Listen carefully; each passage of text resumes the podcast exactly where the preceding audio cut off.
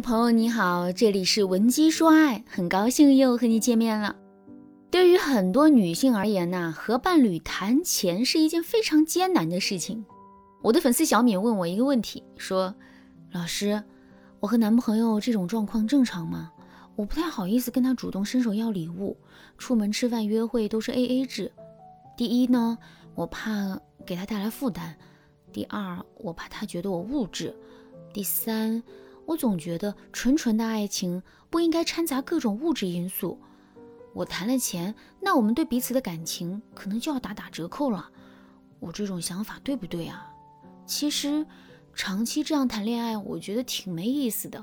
特别是我知道我男友请前女友吃饭花了八百多，我就更怀疑我这个恋爱谈的没意思了。当然，他请前女友吃饭是跟我报备过的。小敏对钱的想法肯定不对啊。如果一对情侣或者一对夫妻，他们想走得长远，钱这个问题必须谈，而且还必须谈拢。就像我的粉丝小乔，她也觉得呀，谈钱伤感情，婚前基本上不和男人谈钱的问题。结婚两年多了，谁也不知道对方有多少钱。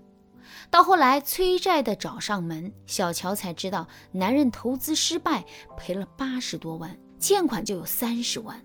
可是他们的双胞胎刚出生不久，小乔为了孩子就忍了，加上呢小乔有点家底儿，所以呢这场风波就这样过去了。这一下两个人开始谈钱了，结果发现怎么都谈不拢，两个人金钱观差异巨大，甚至啊由金钱观散射出来的其他观点也差异巨大。目前两个人正在商量要不要继续在一起，就苦了两个双胞胎了，那么小。就要面临家庭危机。只谈感情不谈钱，说明你的感情观不成熟。感情观成不成熟和你这个人的成熟度以及年龄没有任何关系，只是说你在面对感情的时候还有一些想当然。谈钱可以看出你们夫妻之间对金钱的敏感度，也可以看出你和你男朋友到底合不合适。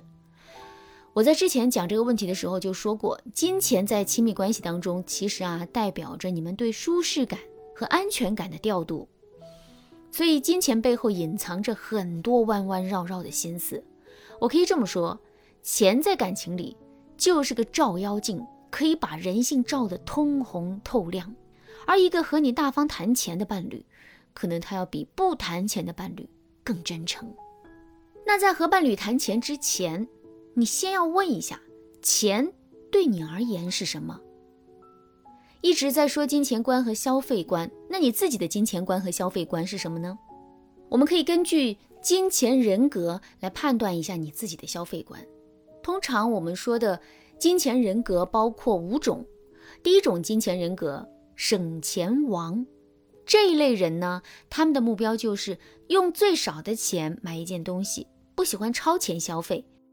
想买一件裙子，他们会先查一查同等品质下有没有更便宜的，近期会不会打折。如果这类人决定存钱换手机，那么他们就会每天执行这个计划，而不会胡吃海喝的乱花钱。第二种金钱人格是消费王，这类人呢喜欢冲动消费，还喜欢把买好的东西分享给周围人，非常享受挑选礼物的过程，只要钱够用。他们不陷入经济危机，那么他们会买各种各样的东西，基本上不会考虑预算。第三种金钱人格冒险者，这类人特别有主见，即使别人说这个东西没有用，只要他想买，他就一定会买。他是最关注新产品发布的人，永远会买一些你想不到的新奇物品。第四种金钱人格稳健者，这类人买东西前会调查各种参数。数据，再决定买哪种，价格是其次，关键是这个东西啊，它值不值？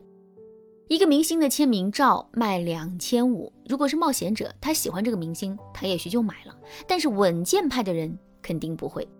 第五种金钱性格是无脑者，这一类人并不是真的无脑，只是他们心比较大，觉得在一块两块的算来算去啊，没有意义，钱。不是省出来的钱是挣出来的，省了一省了一两块的无所谓，而且容易凭感觉花钱。比如你今天给这类人的感觉特别好，那么他请你吃饭不说，那么他请你吃饭不说，还会顺便给你买很多礼物。只是他偶尔一看自己的账户余额，会吓一跳啊，怎么没钱了？这五种金钱人格啊，其实是美国家庭财务专家帕尔默夫妇总结的。你可以先对照一下。看你自己呢属于哪种人格，再考虑一下你的男朋友或者是老公，他属于哪一种。一般人都有一种主要的金钱人格，再有一到两个次要人格。如果你们的金钱人格合拍，但有小分歧，那么你们使用一些沟通技巧就可以解决问题了。如果呢你们之间的金钱人格呀对比明显，差别强烈，那你们婚后肯定会因为金钱的事情谈不拢。所以呢，婚前呢，你们最好还是做一下这个测试，看一下你们在金钱上是不是合得来。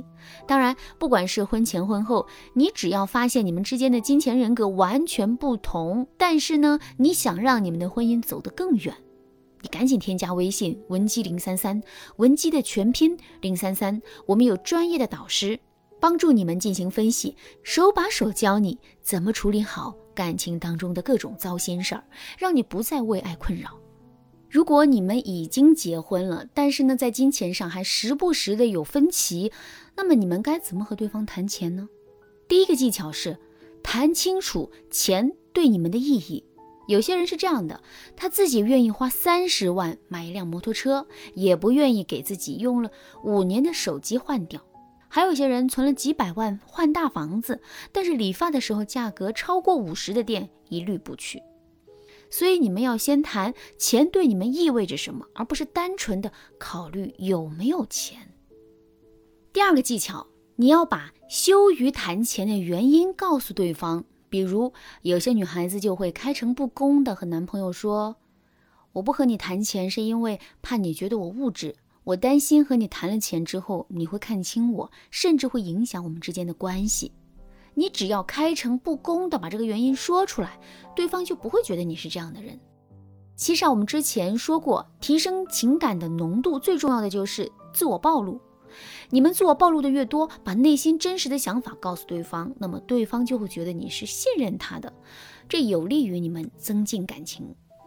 第三个技巧，设立边界和规则，这分为两个部分，第一个是个人边界，第二个是。共有规则，就是说你们自己的金钱观和你们对未来的金钱观要分开看待。我举个例子啊，我的粉丝小周呢和老公在这方面就做得特别好。小周家里有钱，老公家境一般，他俩结合之后啊，买房换车、孩子的教育问题，两个人共同财产的增值都是由两个人共同规划的，而且达成一致的。但是夫妻之间并不干涉双方的个人金钱边界，比如小周娘家补贴多，小周买化妆品要两万，老公也不会说你给家里省点，因为在不影响家庭总体规划的情况下，个人花销的支配权伴侣没有指责的权限。当然，个人花销是要有额度的，夫妻要根据实际情况设定。至于你父母的补贴，你可以告知伴侣。但是使用权在你。比如，这三百块钱是我的份额，我愿意在游戏里面买皮肤也行，愿意在外面吃顿大餐也行，伴侣是绝对不会插手的。夫妻俩做到这一点之后，会发现以往的金钱分歧啊，就都没有了。如果你也不知道该怎么具体的开口和伴侣谈钱，你可以添加微信文姬零三三，文姬的全拼零三三，我们有专业的导师为你服务，让你和伴侣之间的爱情啊更真诚，走得更长远。